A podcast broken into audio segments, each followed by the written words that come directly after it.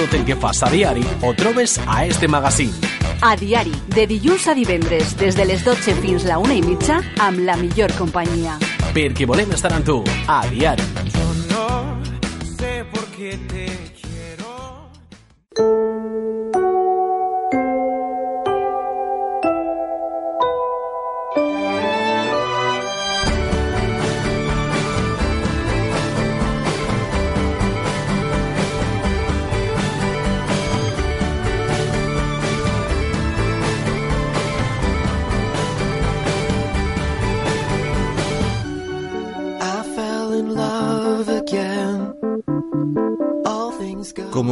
cada 15 días en A Diari llega el momento de hablar de psicología y tenemos con nosotros a Blanca Jorge, que es nuestra especialista en esta materia. Muy buenos días, Blanca. Buenos días. Día post resaca electoral y hoy vamos a hablar de un tema que puede ser a más de un candidato le venga bien, ¿no? Sí, un tema bastante importante. Porque hoy vamos a hablar de autoestima Exacto. y cómo debemos de, de potenciarla. Exacto, sí. Lo que tú decías, de- a más de un candidato y a más de un oyente le vendrá bien y es necesario tener una autoestima bien fuerte y como vamos a ver hoy es fundamental para el día a día y para las relaciones sociales y para muchos aspectos de nuestra vida. Como hacemos habitualmente, antes de entrar en, en la materia, nos gustaría que recordases cómo podemos contactar contigo, con Blanca Jorge. Pues me pueden encontrar aquí en Manises, en la calle Ramón y Caja número 2, o a través de mi página web blancajorge.com, o a través de mi número de teléfono 600-712-444. Ahora sí, vamos a hablar de autoestima. Yo creo que en primer lugar lo que debemos de hacer es definirla, ¿no? ¿Qué es la autoestima? Sí, lo que tú dices. Primero vamos a, a ver, porque también muchas veces tenemos conceptos equivocados de, o definiciones equivocadas de conceptos y vamos a ver, pues eso, que a veces podemos confundir términos similares y si hablamos de autoestima diríamos que es el resultado de la opinión que una persona tiene de sí misma, de su apariencia física, de sus aptitudes, de sus éxitos profesionales, personales, etcétera. Y muchas veces el éxito de uno o varios, o sea, de uno de varios de esos ámbitos no garantiza la autoestima. Quiere decir, si yo, por ejemplo, profesionalmente he llegado a donde quería llegar, no quiere decir que vaya a tener una autoestima fuerte, sino que al final tiene que ser un, un cúmulo, digamos, de todos los factores, un equilibrio de todos estos diferentes aspectos. Y es verdad que la autoestima es un valor frágil y transformable, lo que quiere decir, pues eso, que aumenta cuando vamos viviendo como nosotros queremos vivir, digamos, en función de nuestros valores. Y es verdad que puede disminuir cada vez que nosotros, digamos, hacemos cosas que no queremos hacer, o decimos cosas que no pensamos, o nos comportamos como no, no queremos en realidad. Sí, porque a lo mejor nos sentimos a gusto físicamente con nosotros, ¿no? Decimos, qué bien estoy, ¿no?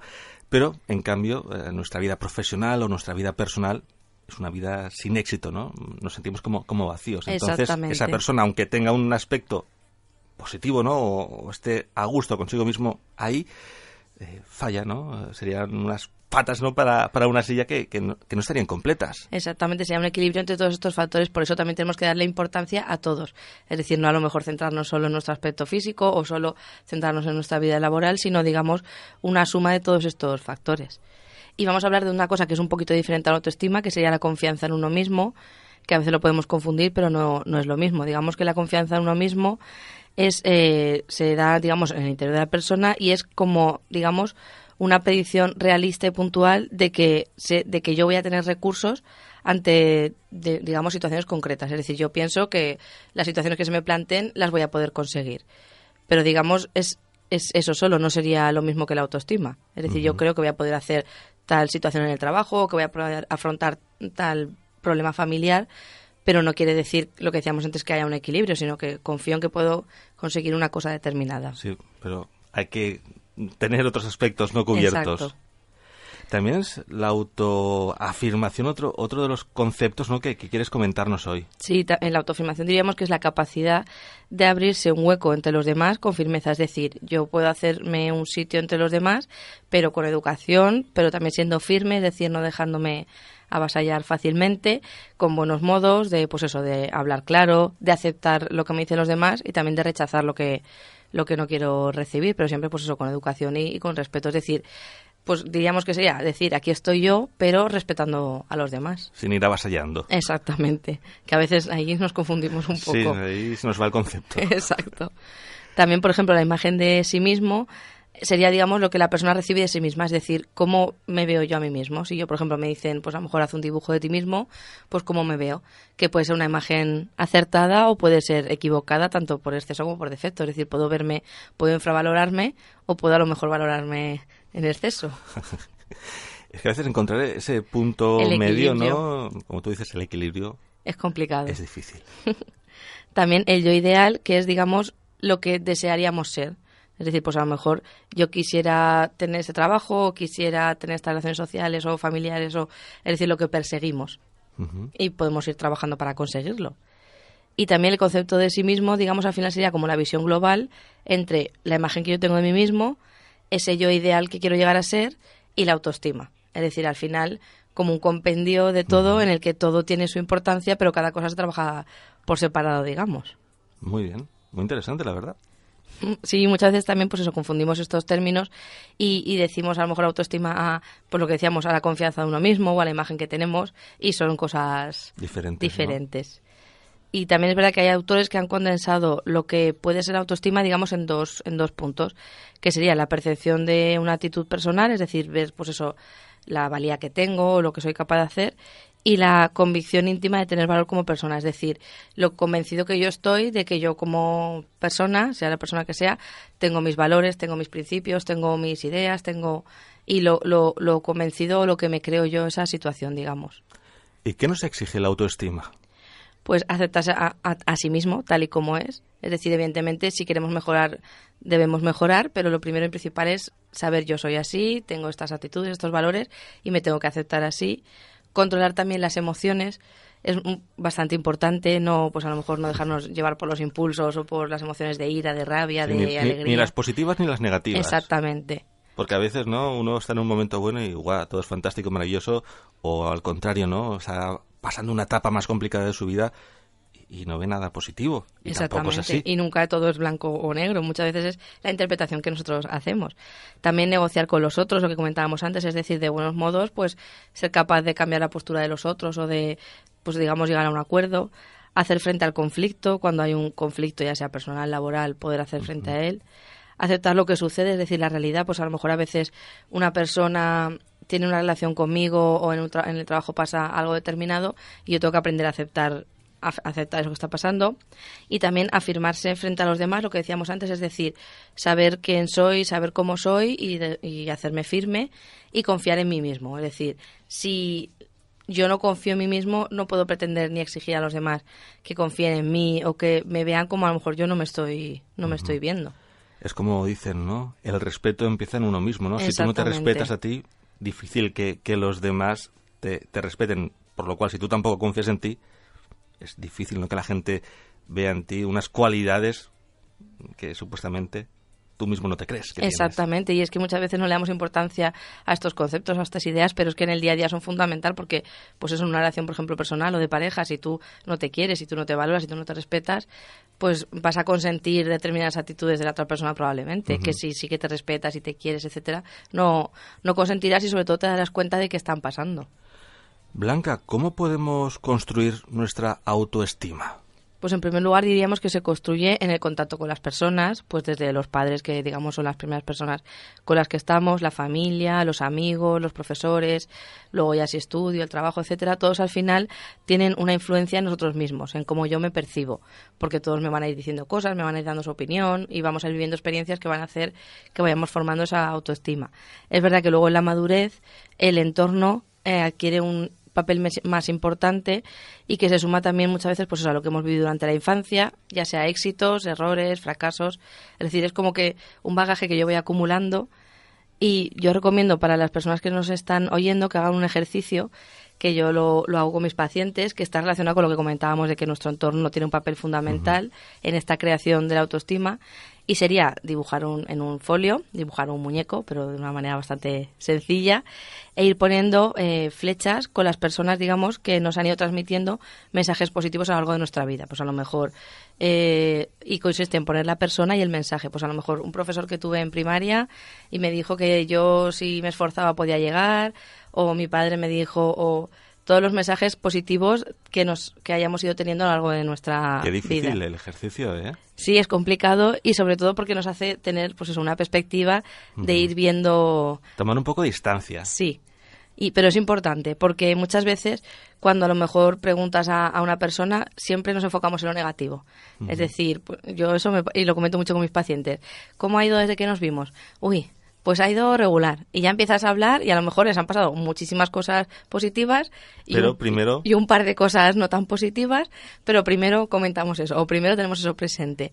Pues aquí pasaría igual con la autoestima, es decir, muchas veces eh, nos acordamos más de experiencias negativas o de personas que no nos han transmitido mensajes tan positivos y nos olvidamos un poco más de gente que sí que ha estado ahí ayudándonos, transmitiéndonos, pues eso, un buen concepto de nosotros mismos, pero eso es como que lo vamos apartando. Entonces este ejercicio nos hace pensar quién nos ha dado ese mensaje y qué mensaje ha sido. Y digamos que lo tenemos ahí presente y podemos observar, pues eso, si a lo mejor han sido personas de nuestra familia, personas, o sea, personas de nuestro entorno escolar o en, luego nuestro trabajo, amigos. Y un poquito de todo veremos cómo habrá variedad y todas esas personas, digamos, han ido construyendo el concepto que tenemos de nosotros mismos. Así es. Y luego también, por ejemplo, como si hablábamos de lo de negativo, hacemos otro ejercicio parecido. Dibujamos otro, otro muñeco y ahí sí que vamos a poner esos mensajes negativos. Eh, aquí si queremos no hace falta poner la persona, pero lo que yo sí que quiero es que pongamos ese mensaje negativo, pues, por ejemplo, a lo mejor si una persona de mi entorno educativo me dijo, pues nunca vas a llegar a nada, o No vas a triunfar en la vida. Exactamente. Y que lo tachemos y nosotros mismos lo convirtamos en un pensamiento o en una idea más positiva y que al final ha sido más realista. Es decir, a lo mejor no hemos llegado a lo que queríamos llegar con esa edad cuando ese profesor nos dijo esa frase, pero hemos triunfado de otra manera o hemos llegado a otro sitio, digamos. Así es.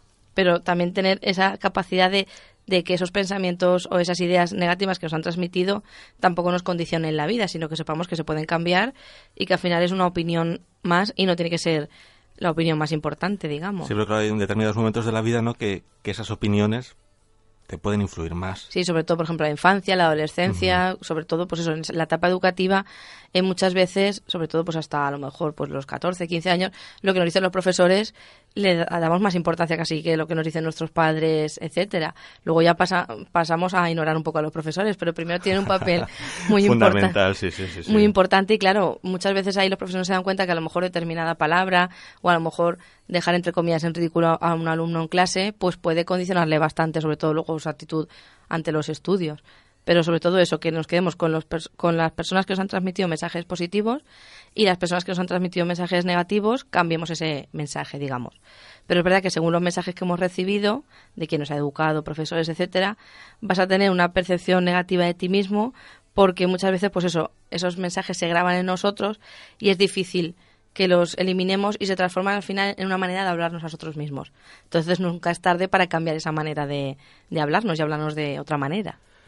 Y Blanca, ¿cómo se adquiere una mala autoestima? Que eso quizás sea lo más sencillo, ¿no? Sí, sí, Por por, desgracia, desgracia. sí. Sí, por desgracia sí. Y pues contrariamente a lo que la gente se suele pensar, un niño, por ejemplo, no va a adquirir eh, una buena autoestima porque le digamos que es maravilloso, porque es verdad que también la disciplina y el autocontrol puede hacer que, que, que adquiramos una buena autoestima. O sea, muchas veces los padres están equivocados en el sentido de que tengo que estar continuamente reforzándole, consintiéndole, entre comillas, pero necesita también, pues eso, cierta disciplina, un autocontrol para que también esa autoestima esté ahí presente. Pero sí que podríamos decir que los elementos que alteran la construcción de la autoestima podría ser, por ejemplo, pues eso, lo que decíamos, la sobreprotección de los padres, abuelos y hermanos, principalmente padres, pero siempre, al final, todas las personas que participan en ese proceso de, de crianza. Si yo al final voy por delante de un niño, no dejo que ese niño se equivoque y aprenda a solucionar, etcétera, al final, lo que comentábamos antes, no le hago seguro de sí mismo, no, no le hago capaz de resolver conflictos, Si la sobreprotección nunca es buena. Exactamente, pero muchas veces estamos equivocados y es un mensaje que muchas veces cuesta transmitir a los padres. También las palabras que hieren, es decir, pues como a lo mejor si un niño hace algo puntual mal o se equivoca, enseguida le digo, o se porta mal, le digo qué malo eres, que pues esas palabras a lo mejor tengo que cuidar mucho lo que digo, porque lo que decíamos antes se graban muchas veces en, en nosotros mismos. Sí, sí, lo más bonito que tienes que decir no, no es el silencio, ¿no? O algo así, cállate. Exactamente. También el dejar hacer, es decir, ni la sobreprotección ni va, yo le dejo que haga lo que quiera, yo no estoy encima y no estoy pendiente, ya irá aprendiendo. Tampoco es eso. Es decir, tenemos que estar pendientes. También las críticas constantes, es decir, pues que eh, a un niño haga algo y lo critiquemos, pero si hace lo otro también. Eh, le critico en los estudios, le critico en las actividades escolares. O sea, eso- si siempre estoy... mina. Exactamente. Porque al final es como que la percepción que yo tengo es de que no hago nada bien, de que todo, de que todo está mal. También el desánimo y el abandono ante las dificultades. Es decir, si yo transmito a un niño que cuando hay una dificultad lo que hay que hacer es o abandonar o pensar que no va a tener solución y que no se va a poder mejorar, pues al final eso también nos va calando.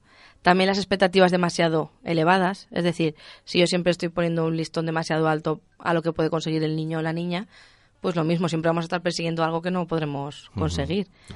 También, pues eso, la inconstancia en la disciplina, es decir, si yo ahora digo voy a, a ser rígido o voy a, te- a poner límites, pero luego los quito, pero luego, es decir, si yo aplico una disciplina, unos límites, mantener una línea. tiene que ser constante, exactamente. El abuso físico y el fracaso escolar, muy importante, porque cuando un, al final un niño, su faceta más importante es los estudios y sus relaciones sociales, digamos. Si en, el- en los estudios, entre comillas, fracasa o le transmiten que fracasa, pues es como que siente que en, lo único que debe hacer o en casi lo único no lo está haciendo bien. Entonces ahí tenemos que tener mucho cuidado porque muchas veces para ellos, aunque parezca que no es muy importante ir bien en, en el cole. Y bueno, Blanca, eh, ¿cómo podemos atrevernos a ser uno mismo? Pues a veces, a veces complicado, pues eso, según la importancia de las circunstancias negativas que hayamos ido sufriendo durante la educación, una persona puede llegar a intentar esconder a lo mejor al resto quién es en realidad, es decir, es decir, que nos dé vergüenza expresar cómo me siento, lo que soy, qué pienso, pues eso, por miedo a lo mejor a que no me acepten, pero también puede ser- suceder que muchas veces no llegue a saber quién es, porque a lo mejor lo que decíamos antes, con críticas constantes o con no saber muy bien la valía que tiene, no llega puede llegar una persona a ser un adulto y, no saber quién es o Sí, cómo piensa. Intentas agradar tanto a los demás Exactamente, que no desarrolles tu persona. Porque estás exacto, pendiente de que todo el mundo esté contento, que todo el mundo sea feliz, exactamente. pero realmente tú lo eres. Exacto. Además que es que un mejor conocimiento de uno mismo va a facilitar las relaciones con los demás, ya sea pareja, amigos, en el trabajo y esa autoestima que comentábamos. Y en, la década de los años 60 hubo dos investigadores que propusieron un modelo, digamos, que denominaron la ventana de Yohari, que quería decir eh, o que quería representar la evolución de la comunicación entre dos personas y que también era útil para comprobar, digamos, la evaluación de la autoestima y digamos que ese, que ese modelo tenía cuatro, cuatro partes y en referencia a lo que decimos de que muchas veces no sabemos quién somos o, o cómo, o cómo somos, digamos que estaba la primera parte que era a plena luz, que es lo que yo sé sobre mí y lo que muestro a los demás, es decir, pues las ideas que yo tengo sobre mí, pero que no las escondo y las muestro.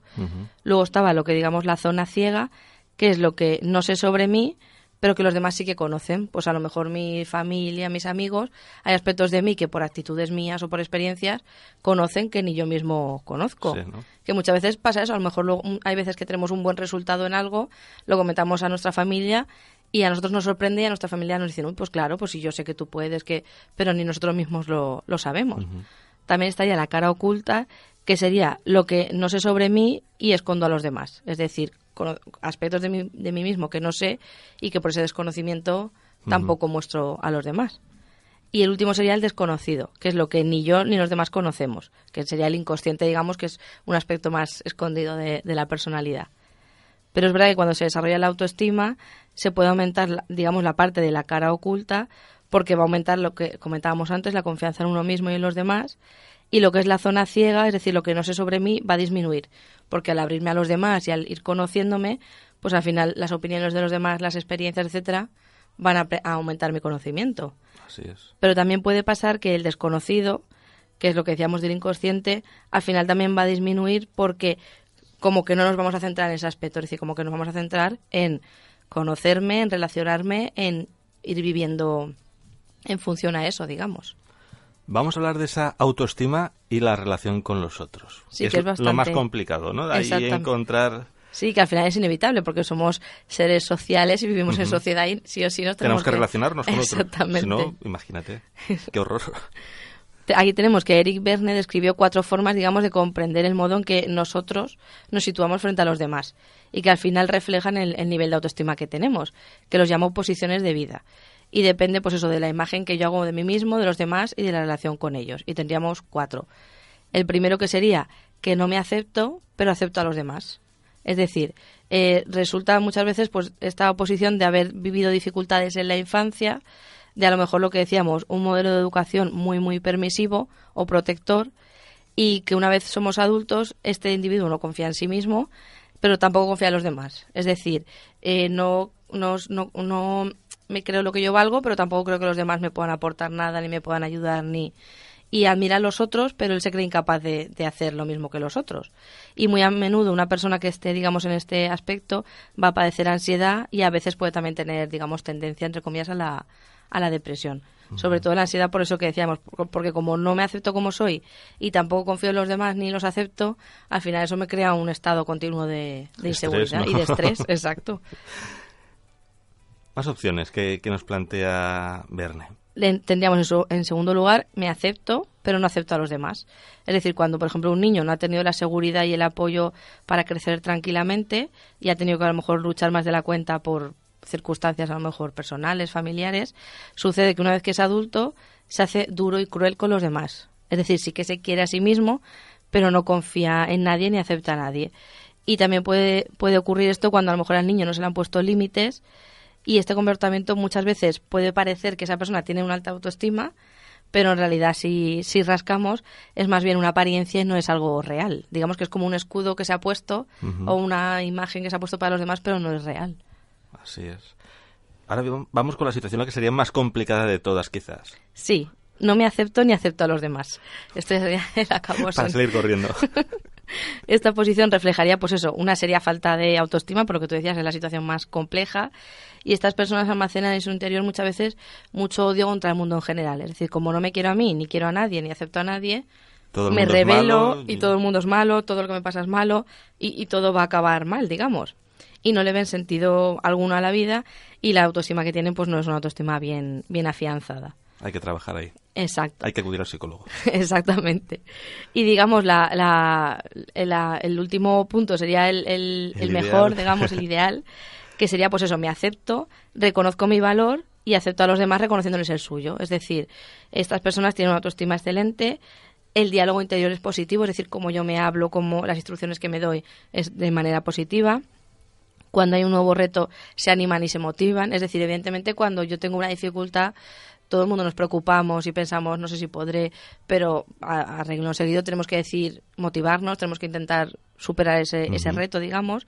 Y para quienes viven en esta posición, es, pues eso les es posible vivir plenamente aceptando tanto sus luces y sombras, es decir, los aspectos positivos que tenemos y también tener presente las cosas que queremos mejorar y siendo capaces, pues eso, de abrirse, de escuchar a los demás, algo muy importante, y sobre todo también de ser realistas. Es decir, pues eso a lo mejor de saber que, hay sitios donde podemos llegar y hay sitios donde a lo mejor no es el momento o no son las circunstancias y hay que asumirlo también.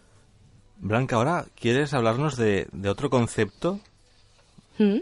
interesante y, que debemos de tener en cuenta.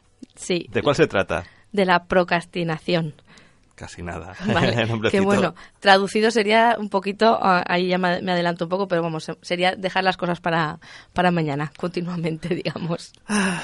que es algo que nos puede sonar. No, no, te quieres enfrentar? Bueno, mañana ya. Exacto. Vale, entonces otro aspecto de la vida que influye, digamos, en la autoestima es lo que conocemos, pues eso, como la procrastinación. Es decir, dejamos, o sea, sería más bien la tendencia, es decir, si un día puntual hago eso no pasa nada, pero sería más bien la tendencia a dejar para mañana lo que podíamos hacer hoy.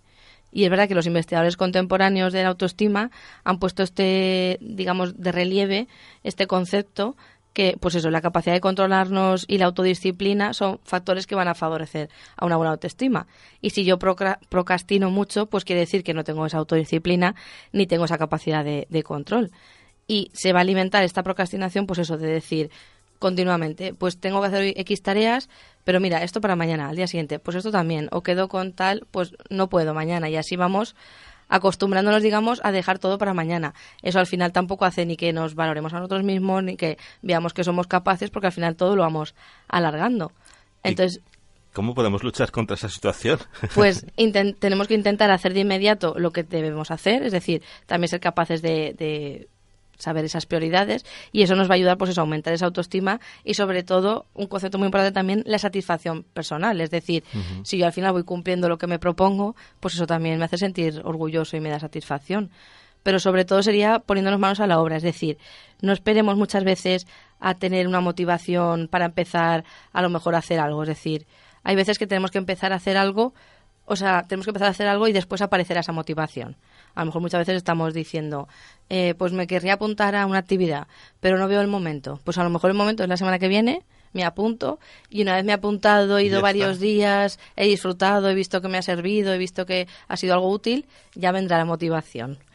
¿Sabes? O sea, muchas veces esperamos que suceda esa llamada, digamos, pero a veces tenemos que hacer las cosas sin que eso Sí, sí, hay pase. que dar un paso adelante y ya está. Exactamente. También, por ejemplo, si hablamos de, de tareas que se nos acumulan, pues a lo mejor dividir eh, una tarea grande en tareas pequeñas de 15 o 20 minutos. Es decir, si a lo mejor yo tengo un par de horas de trabajo por delante, pues a lo mejor decir, pues voy a estar cada 15 20 minutos haciendo un descanso de ir a beber agua, de desconectar dos minutos y así se me va a hacer más ameno y más llevadero, digamos. También, in- sobre todo, pensar positivamente y ser conscientes de las frases negativas que nos decimos e intentar sustituirlas. Pues, por ejemplo, el pensar, uy, no voy a poder hacer, no voy a poder hacer esto o no voy a llegar a tiempo. Pues eso sustituirlo por voy a intentarlo, a ver qué pasa, yo voy a poner de mi parte. Y sobre todo también, una vez lo hemos conseguido, reconocer nuestro esfuerzo y felicitarnos a nosotros mismos. Es decir, no esperemos el reconocimiento de los demás, sino si yo, por ejemplo, he acabado una tarea que me estaba costando afrontar, pues decir, mira qué bien. ¿Por qué no? Exactamente, ya la has acabado, enhorabuena, exacto. Pero muchas veces no le damos importancia a esas cosas y esos pequeños detalles hacen bastante. Sí, sí, que siempre se espera el reconocimiento de, del exterior, ¿no? De, de otras personas. Exactamente. Oye, y si has cumplido un objetivo que tú te habías marcado y que te costaba conseguirlo, ¿por qué no? Oye, chico, una palmadita en la espalda. Sí, exactamente. A veces una simple frase o, pues eso, simplemente va a ser ese momentito, digamos, de satisfacción nuestra y nos va a ayudar también a luego estar mejor. ¿Qué tiene que ver la, la autoestima y la manera de pensar? Pues bastante, ¿Sí? vamos a ver, sí. Hay recientes estudios que nos dicen que es muy importante la relación entre la manera de pensar y la autoestima y, y al revés también. Y vamos a ver algunos ejemplos para que esté un poquito más claro. Pues, por ejemplo, utilizar un filtro, un filtro mental que consiste en quedarse enganchado a todo lo negativo. ¿Qué quiere decir eso? Que cualquier aspecto negativo que me pase a mi alrededor, eh, comentario de alguien, un hecho negativo, lo que no vamos a hacer es quedarnos ahí un poco Anclados, enganchados, ¿no? anclados a eso y vamos a ignorar los aspectos positivos. Así lo que vamos a hacer que es que todo lo presente va a ser lo negativo y lo positivo es como que va a pasar desapercibido. Eso evidentemente al final influye en nuestra autoestima. Debe ser al contrario. Exactamente. También, por ejemplo, utilizar palabras como debería o no debería. Esos términos muchas veces nos dan sensación de que yo no tengo ese control, sino que al final es los demás lo que- los que controlan. Entonces tiene que ser más, pues a lo mejor yo decido hacer esto o elijo hacer esto, más que sea una decisión mía para que veamos que esa autoestima está ahí Soy yo el que presente. cosas. Exactamente, porque muchas veces, tanto para lo positivo como para lo negativo, lo dejamos todo en manos del azar o de los demás. Pero eso lo que hace es eh, no hacernos tampoco a nosotros partícipes de nuestras decisiones. También, por ejemplo, colgarse una etiqueta, es decir, por ejemplo, si yo cometo un error, algo puntual, y ya pensar a lo mejor decir, soy un inútil. Esto no me ha salido bien, soy un inútil. No, no te ha salido bien, eso puntualmente. Esta vez, a la próxima, quizá lo consigas. Exactamente, y también habría que analizar si ese no te ha salido bien es de verdad objetivamente así, pero bueno, sin rizar el rizo, si, si una persona solo comete un error o algo puntual, no le vamos a poner la etiqueta de... Eso, por ejemplo, pasa mucho en la infancia, lo que decíamos antes, si un niño se porta mal un día o un momento en concreto, enseguida es malo, es travieso, es... pues no vamos a ponernos etiquetas que al final no ayudan a nada.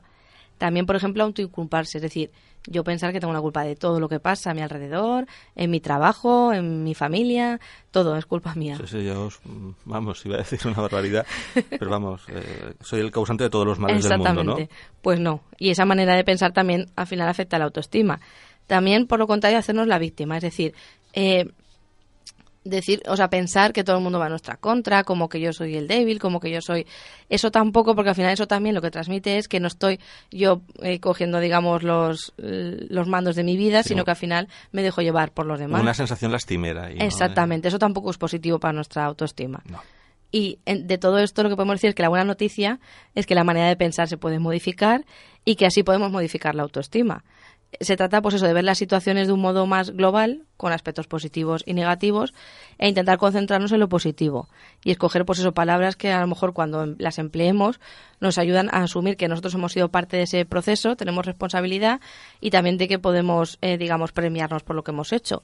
Y también lo que decíamos antes que echarnos la culpa a nosotros o a los demás vamos a evitar sacar conclusiones a lo mejor apresuradas y vamos a evaluar objetivamente la situación. A lo mejor esa situación no he sido yo culpable, a lo mejor han sido otras circunstancias y al final no ha sido para tanto como yo me pensaba, digamos.